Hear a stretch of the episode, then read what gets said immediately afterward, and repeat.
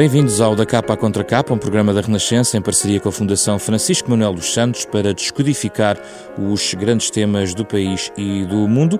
Esta semana, a Fundação Francisco Manuel dos Santos apresentou dois novos estudos sobre a sociedade portuguesa, mobilidade social em Portugal e justiça entre gerações, perspectivas interdisciplinares. São dois estudos que falam de nós, no fundo, falam dos nossos pais, dos nossos filhos, do que vamos deixar às próximas gerações, do ponto de vista económico, das tendências e desequilíbrios que acontecem na sociedade portuguesa e não só, como nos comparamos com os outros. Digamos que a mobilidade social em Portugal é, no fundo, o tema para esta conversa.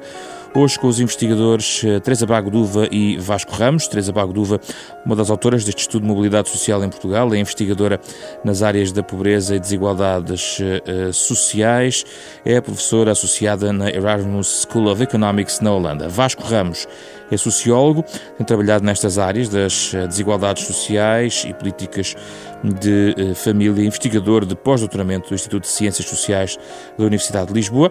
É com eles que vamos conversar nos próximos 25 minutos.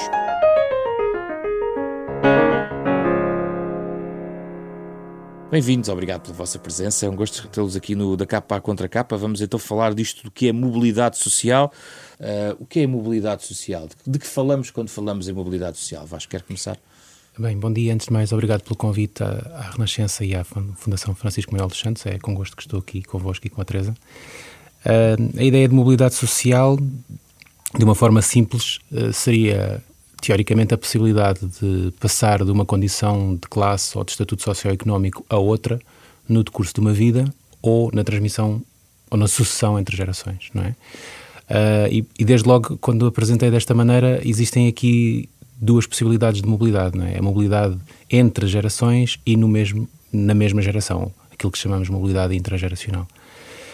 Um, mais frequentemente, creio eu, quando falamos de mobilidade social, pelo menos no contexto português e como eu tenho percebido, estamos sobretudo a falar de mobilidade entre gerações.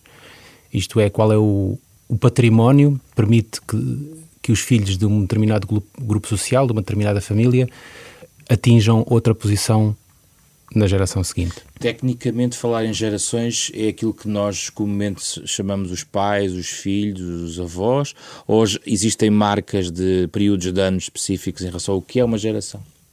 Teresa. Tudo já agora, eh, muito obrigada esta oportunidade de estar aqui também, de conhecer o Vasco e o, uh, e o Zé Pedro, de, de partilhar uh, com uma, para uma maior audiência hum. o, os resultados deste, deste estudo. Nós, como definimos neste estudo, pode variar de estudos para estudos, mas como definimos uh, neste estudo, a mobilidade entre gerações é de facto de pais para filhos. Uh, depois, o que fizemos foi ver ao longo do tempo como a mobilidade de pais para filhos variou. Portanto, fomos olhar para diferentes, uh, diferentes cohortes, portanto, cohortes nascidos em 1900, nos anos 40 do século passado, 50, 60 e depois de 1970, e ver então como essa transmissão de pais para filhos variou ao longo do tempo. Portanto, portanto essa é a mobilidade entre gerações. Exatamente. Aquela que, que, estava a definir intrageracional, portanto, dentro da mesma geração, no fundo compara pessoas uh, da mesma geração, mas com percursos diferentes, com origens diferentes, o, o que é que aconteceu do ponto de vista do seu rendimento, é isso? Até iria mesmo ao ponto do indivíduo, não é? Normalmente, nesses estudos da mobilidade intrageracional, o que se analisa é a trajetória do indivíduo ao longo do tempo, desde o seu nascimento até o momento, até um determinado momento, que pode ser o momento presente, ou uma idade em particular, ou o final da sua vida ativa. Essa é uma das possibilidades. Mas, uh, como eu dizia, os estudos intrageracionais são menos frequentes, e aliás o contributo da, da Teresa é bastante significativo neste sentido, porque em Portugal não há muitos estudos sobre isso, e predominam mais a, a comparação entre, entre gerações, em que estamos entre pais e filhos. Entre pais e filhos e numa sucessão geracional entre, entre pais e filhos, uhum. que, que, também compara tempos históricos, como foi feito pelo, pelo, pelo estudo de Teresa. Vamos olhar um pouquinho para este estudo, uh, Teresa, uh, e chegamos logo, desde logo, a, uma, a um dado que tem a ver com uh, uma pouca mobilidade social entre gerações em, em, em, Portugal e, inclusivamente, depois olhamos à média da União Europeia para poder perceber em que ponto estamos. Vamos então talvez começar por aí. Em que ponto é que estamos do ponto de vista da, da mobilidade social entre gerações? Uh, portanto, nós, como eu disse, uh, fomos ver, uh, olhar para a transmissão do estatuto socioeconómico entre pais e filhos para, di para diferentes cohortes. isto também para, para ver um, se houve essa evolução, porque é, é, porque é que é interessante olhar para a evolução e olhar também para comparações entre países, porque as, e nós, se calhar, depois ainda poderemos falar sobre isso se chegarmos lá, mas eu, as, as vantagens que há, esta, há muitos, muitos canais de transmissão, não é? Uhum. Portanto, pode pode ser o próprio, uh, o próprio talento inato, um, a própria saúde mental, saúde física, competências que são adquiridas ao longo do tempo. Portanto, há muita coisa para além das, da capacidade financeira uh, que também uh, desempenha, pode desempenhar um, um papel importante aqui. de modo que nós, se formos só comparar a transmissão de pais para filhos, sem comparar entre países e sem comparar em, em diversos momentos no tempo, sim, há uma relação, mas acho que nunca será de esperar que não haja relação nenhuma. Portanto, há canais que vão, que vão sempre estar lá. Uh, e daí uh, ser importante ver como é que evolui ao longo do tempo e de país para país, porque se, é, é, a componente genética não se. Uh, que desempenhará aqui um, papel importante, não, não é de esperar que essa componente genética varia muito ao longo do tempo, nem que varie muito de país para país. E Portanto, o que fizeram aqui em termos de tempo foi de 93 a 2013. isso isso tem, tem, razão, isso foi em relação à mobilidade dentro de uma mesma geração, isso. mas a mobilidade entre gerações foi as décadas de 40, os nascidos em, na década de 40, 50, 60 e depois de 1975. Portanto, foi essa comparação e foi também comparação de Portugal com a média da União Europeia, que ao, ao nos apercebermos que em Portugal a mobilidade aumentou, supondo que os fatores genéticos não, não variaram, não é?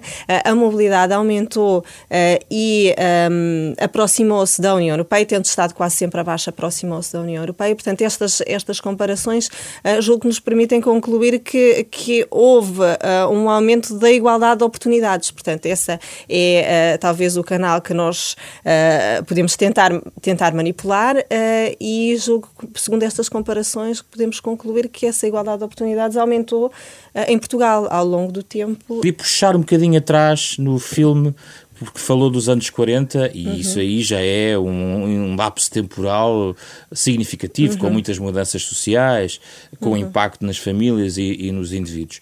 É possível marcar tempos de viragem uh, nestes uh, eh, 70 anos, desde então, digamos assim, do ponto de vista social, uhum. que levaram objetivamente a mudanças na mobilidade social? Eu estou a pensar no advento da democracia, estou a pensar no acesso das mulheres a um determinado uh, espaço económico. Se esses marcos existem, onde é que estão? Onde é que estão neste, neste, neste lapso temporal? Uh, sim e não, portanto, em, em, certos aspectos. Portanto, agora também voltando atrás, o que é que nós fazemos, uh, o que é que fazemos mesmo aqui, que de forma é que definimos mesmo aqui mobilidade entre gerações? É, nós fomos olhar até que ponto é que a profissão dos filhos, a profissão e o rendimento dos filhos depende da profissão dos pais, ou está associada à profissão dos pais, e por outro lado, até que ponto é que o rendimento e a escolaridade dos filhos depende também da escolaridade dos pais. Em relação à profissão, o que nós observamos é um aumento gradual.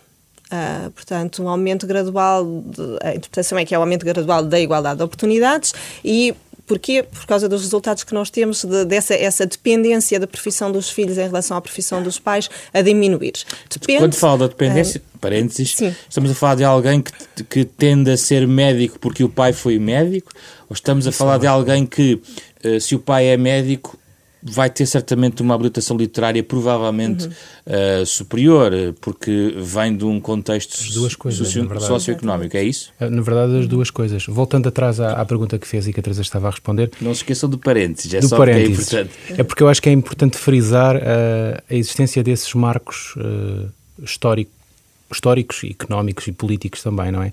É porque claramente aquilo que o estudo da Teresa mostra e que eu também, em trabalhos em que participei e que conheço, eh, encontramos, partindo de perspectivas disciplinares, metodológicas completamente distintas, é que existe realmente uma, um corte na, na vida uh, social em Portugal, que é a revolução e a instauração da, da democracia.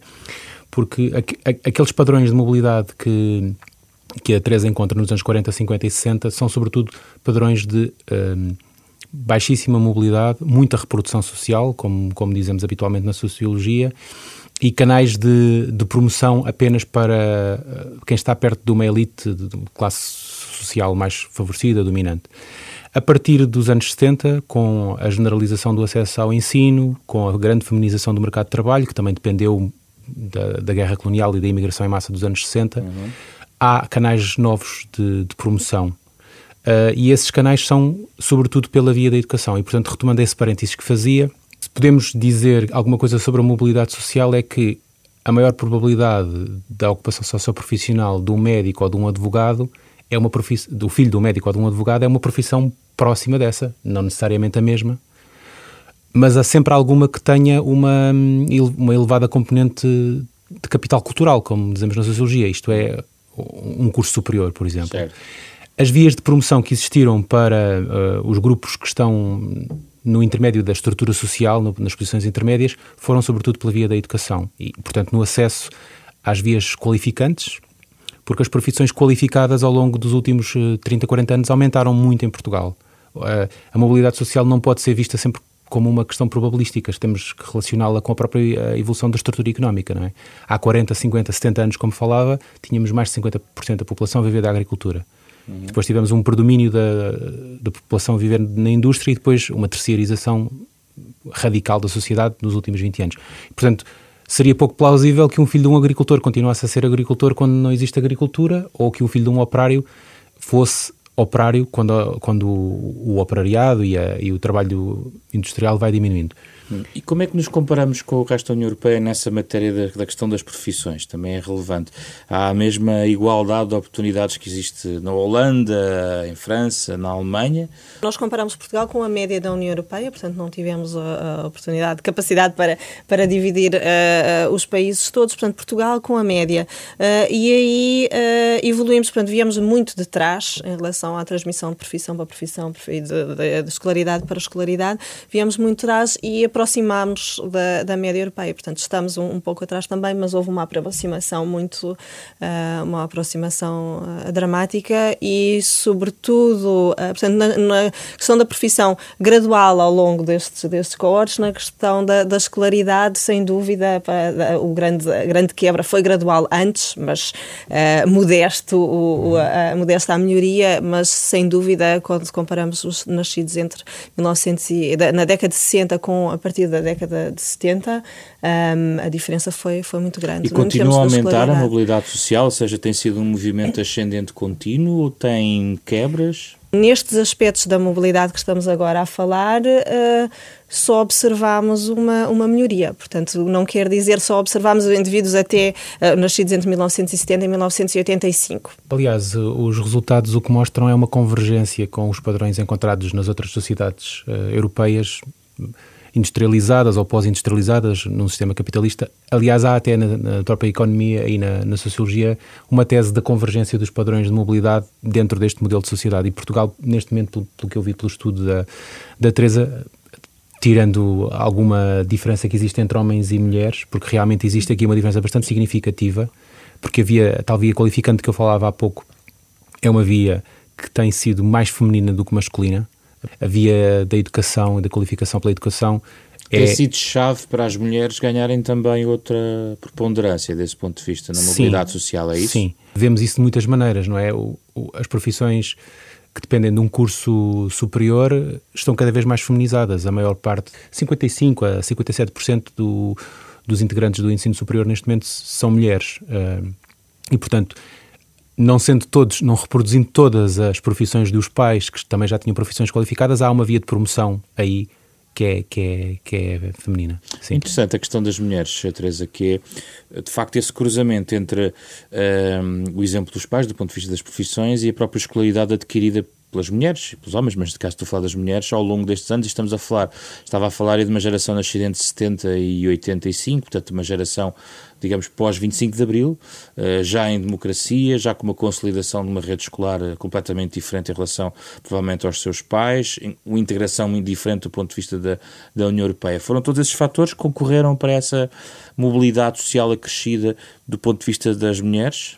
Uh, sim, este estudo não, não permite dar resposta a que fatores é que, é que influenciaram, mas, mas suponhamos, supomos que seja isso, pelo que o Vasco já disse, uhum.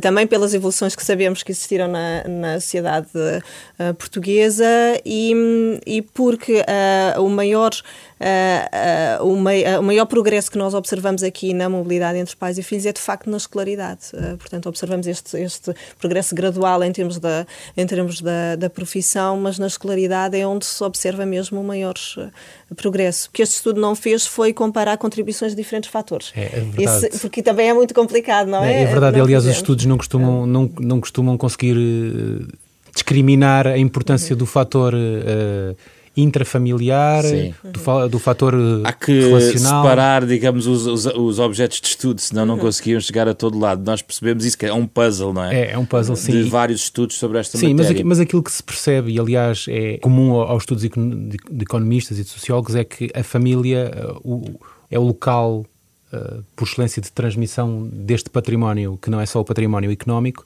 é também quem se conhece, isso é muito importante para encontrar eh, oportunidades de emprego, uh, são as redes de vizinhança, são uh, as escolas que se consegue frequentar, o, o tipo de investimento que, que, se pode fazer na escola. E, portanto, muitos dos sociólogos que se dedicam a esta questão até têm, uh, têm se focado sobretudo na, na análise das, das famílias e de como elas funcionam e de perceber que tipo de ambições, motivações e orientações para, para, para a escola têm como um fator que permite perceber como é que a mobilidade opera. Isto, obviamente, integrado numa estrutura social mais vasta, não é? De, um, do mercado de trabalho que tem certas formas de funcionamento conhecidas e da própria enquadramento da, uh, do Estado sobre o funcionamento de toda a sociedade. É possível aferir efeitos ou tendências relacionadas com um período muito recente tendo a ver com, com mais depressão económica, mais crise, algum tipo de impactos nesta questão da mobilidade social, ou não? Uh, entre gerações, não, porque não, não cobrimos esse, uh, esse período. Uh, a mobilidade para o mesmo indivíduo ao longo do tempo, nós de facto cobrimos esse período, mas. e o que, o que é que eu posso dizer? Que durante esse período, mas também já seguindo uma tendência que começou um, um pouco antes, a mobilidade aumentou.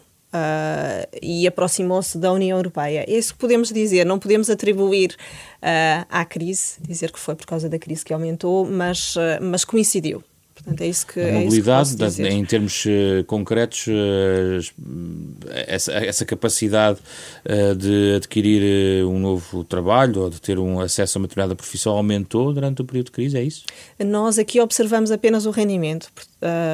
Sim, portanto, o, o, que, o que observamos aqui durante a crise são os rendimentos familiares, não, não são os salários em separado de outros fundos de rendimento, portanto, os rendimentos familiares dos indivíduos e essa mobilidade que é, tem sido também menor em Portugal do que nos outros países da, da, União Europeia, isso também já era sabido de outros estudos. O que nós fazemos aqui é considerar um período alargado e ver a evolução. Portanto, houve uh, desde cerca de 2003, com algumas oscilações, mas houve uma tendência para entre 2003 e 2013 para um aumento dessa mobilidade nos rendimentos uh, em Portugal e uma ligeira diminuição na União Europeia. Portanto, aqui também uma convergência. Quando falamos aqui em mobilidade, isto, portanto, é apenas nos rendimentos, usamos diversos indicadores, mas um, um deles é uh, até que ponto é que o, o, rendimento do indivíduo num ano depende do ano anterior, ou hum. depende do rendimento de, uh, de uns anos antes. Portanto, foi esse o, o indicador. Uh, como é que se mede na questão da entre geração? Que é, é muito mais fácil para nós, menos especialistas, perceber a dinâmica entre pais e filhos, uhum. mas entre a mesma geração uh, eh, fica-nos bastante curiosidade a perceber como é que isso se afere, como é que se comparam uhum. as eh, pessoas da mesma geração. Eh, portanto, isto são inquéritos que, que uh, contêm questões, até muitas, uh, porque estes inquéritos supostamente são, são, os, uh, são muito adequados para, para medir questões relacionadas com rendimento, também as questões relacionadas com a desigualdade. Os estudos do professor Carlos Farinha Rodrigues, também para a Fundação Francisco Manuel dos Santos, usaram estes mesmos inquéritos. E são inquéritos que se fazem aos, aos agregados familiares, a cada um dos indivíduos, acerca dos rendimentos que os indivíduos têm de, de diversas fontes. Sim, compondo um, as fontes de rendimento. Sim. sim. E todos os anos a, a, mesma pergunta é feita e uh, juntamente com muitas outras E questões. há grandes variações dentro da mesma geração, ou não? Uh, o período analisado é curto, não é? Eu, eu, eu, não tenho trabalhado tanto sobre este tema, a Teresa realmente uhum. fez aqui um contributo inovador, mas o período é relativamente curto. Normalmente eh, a questão da mobilidade é olhada num hiato de tempo mais longo, não é? Porque Aliás, a semana passada, creio eu, houve um, num evento da Fundação houve uma, a apresentação do estudo do Gregory Clark, um historiador económico, que, que olha para isto ao longo de gerações, até pluri, plurigeracional, não olhando apenas para a geração dos pais, mas indo o máximo possível atrás. E no caso dele, uh, no contexto inglês, ele consegue remontar através de arquivos uh, uh, eclesiásticos até ao século XVI. E, portanto, ver entre duas, entre, entre duas gerações uh, pode-nos indicar movimentos ascendentes ou descendentes. Vendo dentro da mesma geração, a oscilação de um ano para o outro pode ser relativamente significativa, mas aquilo que, que, a que tendemos a olhar mais é para o, o prazo mais, mais longo, não é? E nesse prazo mais longo, o que se vê é que existe uma tendência de subida, mas de uma relativa in, inamobilidade dos do topo e da base da pirâmide dos rendimentos ou das ocupações. Foi, foi aquilo que ele nos apresentou a semana passada. Uh, falou muito sobre a importância dos apelidos na ascensão Exato. social, que me parece ser, eh, não sei, se, não sei o que pensam sobre isso em relação comparativamente com a realidade portuguesa, porque o que estão a dizer também é de uma aproximação em relação à média União Europeia, portanto, provavelmente isso também se vai esbatendo ao longo, ao longo da, dos anos. Ah, eu diria que a sociedade portuguesa, após o, a Revolução, como mostra o estudo da Teresa, convergiu para os padrões europeus. Mas aqueles padrões de que o Gregory Clark fala são uh, padrões uh, mais profundos, não é? Portugal estava preso numa situação, em muitos aspectos, pré-moderna, não é? E com, com o 25 de Abril, com a democracia, com a integração europeia, aproximou-se dos padrões da sociedade europeia, das sociedades europeias, e nos próximos anos, eh, independentemente de, da crise que expôs aqui alguns outros, outros problemas e alguns relacionados com estes mais graves, o mais uh, normal será que convirja para, completamente com os padrões europeus. Aquilo que o Gregory Clark fala é da mobilidade geracional olhando para a estrutura social no seu todo. Uh, e aquilo que ele encontra é que hum, é o mesmo, é curioso porque com perspectivas completamente distintas e com metodologias totalmente distintas, ele chega às mesmas conclusões que os sociólogos de muitos paradigmas diferentes ao longo dos últimos 50, 60, 70 anos têm chegado é que o topo e a base da pirâmide social são relativamente estáveis. Ele vê isso pelos apelidos das famílias nobiliárquicas e, da burguesia inglesa desde o século XVIII e XIX. E a base é a classe mais baixa? A, não, a base neste caso seriam os mais pobres entre os mais pobres, os mais desapossessados. Certo. Os padrões de mobilidade ocorrem sobretudo uh, entre as, os escalões intermédios. É? Uh, por exemplo, em Portugal aquilo que se vê muito é que entre os empregados executantes ou os trabalhadores de escritório, os empregados de escritório, que não são tão qualificados na geração seguinte, por exemplo, nas últimas décadas, têm havido a via da qualificação. Essa via é mais fechada, por exemplo, aos trabalhadores manuais, aos operários aos, aos descendentes de trabalhadores rurais. Portanto, há uma igualdade de oportunidades teórica, mas que depois, na prática, a, a análise mostra que há uma elevada seletividade em certos grupos socioprofissionais. Uhum. Teresa, quer complementar? Hum, não, apenas dizer que algo nós não, uh, portanto, de facto, não, não olhámos tão para trás, não foi possível uh, neste, neste estudo, mas um, uh, ah, de facto o que, o que o Vasco disse reflete também em algum destes, alguns destes resultados, algumas das, das transições que nós vemos entre, entre categorias profissionais uhum. também têm a ver com, confirmam este. Há dificuldades, há alguns cientistas que trabalham nestas áreas têm dificuldades em acesso também a alguns dados uh, em Portugal. Sentem isso na vossa atividade de tentar perceber esta a realidade da mobilidade social, que vos obriga a ter acesso a determinados dados, até do ponto de vista público, que estão na, nas bases públicas? Tem havido essa dificuldade ou não, na vossa perspectiva? Depende daquilo que queremos fazer. Por exemplo, fazer, para fazer algo que, como o Gregory Clark fez, não é uma questão de dificuldade, é uma impossibilidade porque não teríamos eh, pessoalmente não sei se teria capacidade para fazer uma análise tão, tão sofisticada, mas também não existem registros tão, tão ricos e tão antigos.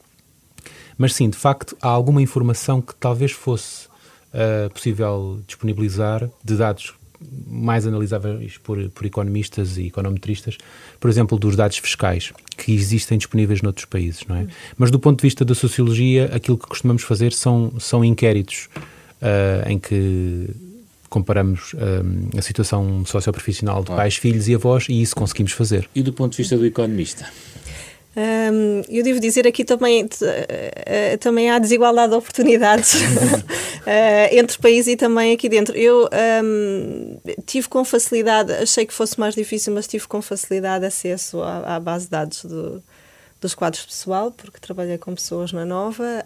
Um, se calhar isto não é tão fácil para, para todas as pessoas. Eu creio que esses dados por acaso um, são acessíveis, que eu também já sim. os consegui aceder, mas eu acho é que há, há, um outro tipo de dados, não sei se a Teresa conhece, creio que sim.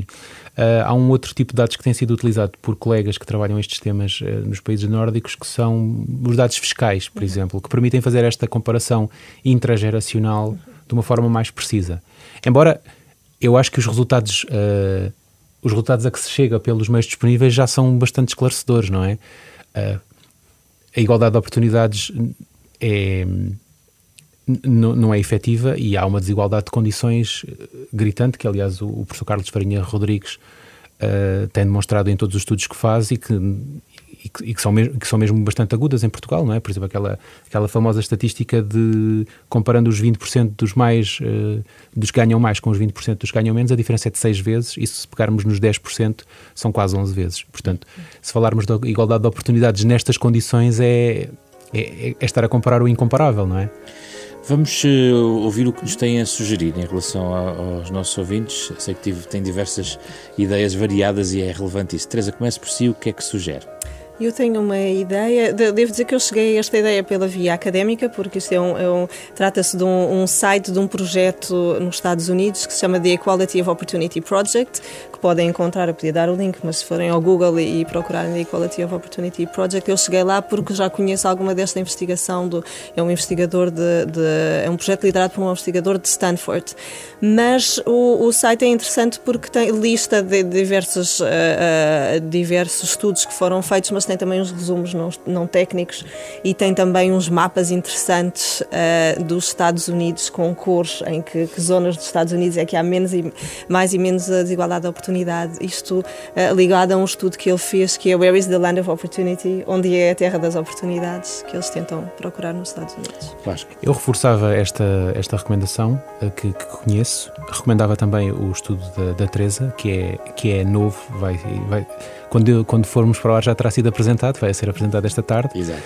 Um, e recomendava um filme eh, de 2016 que ganhou a Palma de Ouro, o prémio de Palma de Ouro do Festival de Cannes, que é Eu, Daniel Bake, do Ken Loach, um, que é a história de um, de um, de um viúvo inglês que, que está doente e que tem dificuldades em, em, encontrar trabalho e que, apesar de tudo, é instigado a, a procurar trabalho porque, porque senão os, os, seus apoios sociais serão cortados. E depois é, é a história de vida dele, uh, em situa numa situação muito complicada em que ele trava amizade com uma com, com, com, uma mulher mãe solteira que também está em, em, imensas dificuldades. É uma história sobre, sobre a solidariedade e também sobre, sobre a, a iniquidade nestes tempos que vivemos. É um filme bastante duro, mas acho que é absolutamente imperdível. Vasco Ramos, Teresa Bacduva, muito obrigado. Obrigado pela vossa presença no Da Capa à Contra Capa, neste programa da Renascença, em parceria com a Fundação Francisco Manuel dos Santos que pode ouvir todos os sábados às nove e meia da manhã, na rádio, também na internet, em rr.sap.pt. Pode sempre descarregar este programa todas as semanas em podcast. Produção a cargo de Ana Marta Domingos, com o apoio de uh, Rui Glória, Carlos Vermelho, André Peralta, edição de José Pedro Frazão. Este genérico está ainda a ouvir, é da autoria do compositor e pianista Mário Laginha. Até para a semana.